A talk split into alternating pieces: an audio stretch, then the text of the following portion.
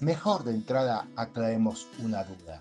¿Se puede decir ídola? Y para resolverla, le hicimos la correspondiente consulta a la Real Academia Española, quien nos respondió lo siguiente.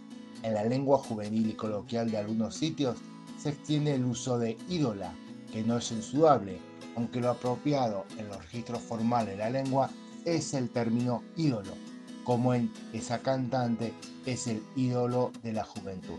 Además, ídolo es un sustantivo, al igual que persona, víctima, vástago y personaje, que no cambia de género según el sexo del referente. Dicho esto, sean todos bienvenidos a la entrega número 17 de Cartas Digitales, en el que hablaremos sobre los ídolos. Ahí vamos.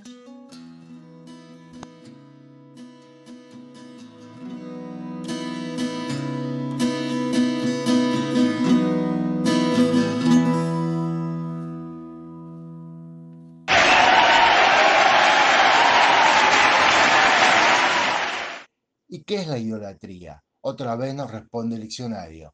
Es la adoración que se da a los ídolos o el amor excesivo y vehemente a alguien o algo.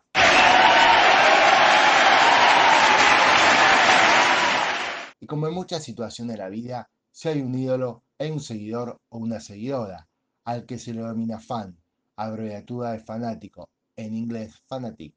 El fan es una persona que defiende con pasión y tenacidad sus preferencias. La admiración que un fan siente por sus ídolos no siempre nace espontáneamente. En muchos casos, especialmente en ámbitos deportivos, se idea de los padres o de los abuelos, muchas veces sin espacio para realizar una elección consciente. El fanatismo ideado suele nacer de la necesidad de no decepcionar a los mayores, por lo cual es común que esté fuertemente ligado a un resentimiento ante la imposibilidad de escoger un camino propio. El fan siente un entusiasmo desmedido por aquello que lo fanatiza. A diferencia de un aficionado, el fan no reconoce límites para acercarse a quien admira y es capaz de realizar acciones que escapan a la lógica y a la razón, como por ejemplo vender objetos personales para tener dinero, y poder así comprar la entrada a un concierto, caminar muchos kilómetros para asistir a un partido de fútbol o aguardar toda la noche en la puerta de un hotel para ver a un cantante. Es habitual que el fan organice diversas actividades en torno a su ídolo, desde la creación de un fanzine, una publicación destinada a difundir información sobre la persona admirada, hasta la organización de un club de fans. Todo resulta válido para demostrar el fanatismo.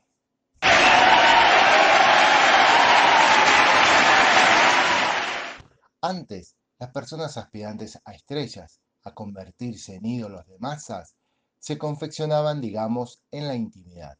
Ahora, televisión y redes sociales mediante nacen ante nuestros ojos, al punto de que el que los descubre en su lugar es la industria o el mercado.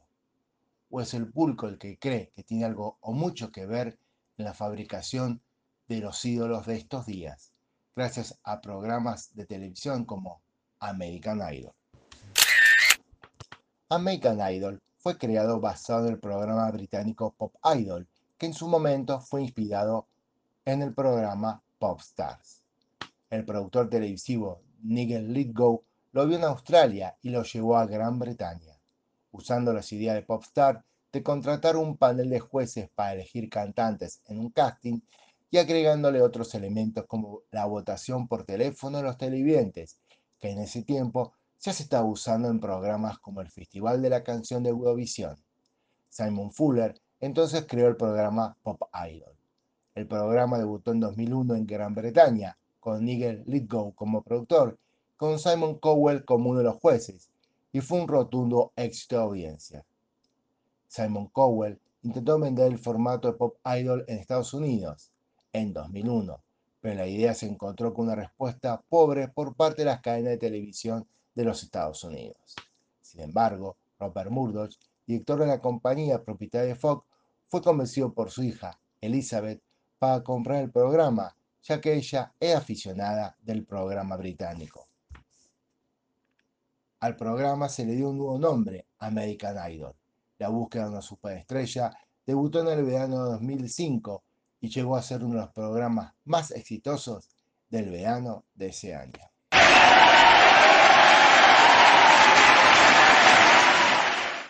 Pienso en los ídolos y su relación con sus seguidores y vienen a mi mente varios recuerdos, como cuando Joan Manuel Serrat dijo que no le gustaba la palabra fanático, prefería mejor la expresión admirador apasionado o algo por el estilo.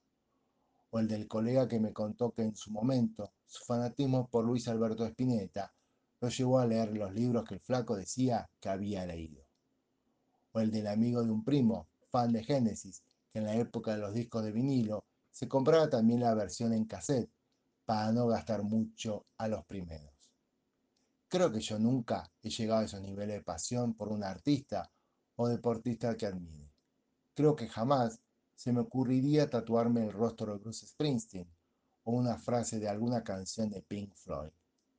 Pero alguna vez me han hecho notar que diariamente ponía la música de Bruce o mis hijas conocen a algún artista o alguna canción porque de sus tempranos días lo han escuchado. Sí, es verdad que cuando algo me gusta, sea un libro, una película o lo que fuera, me puedo poner un poquito, digamos, intenso, monotemático.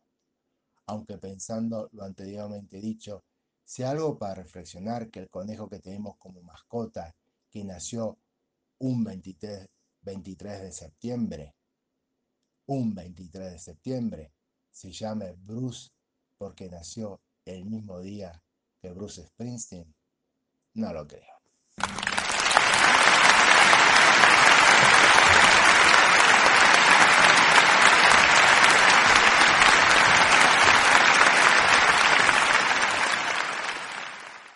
De vuelta con las palabras de Serrat, a mí tampoco me gusta la expresión fanático, pues una persona así básicamente no tolera que el otro no ame lo que él ama, cuando en verdad el amor, la pasión por algo o alguien, debe llevar a la construcción de puentes.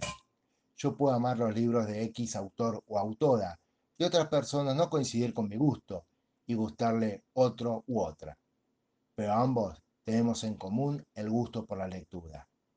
Y así con todas las demás cosas en la vida. Dicho esto, no puedo comprender cómo a alguien le puede gustar combinar el dulce de batata con el queso fresco.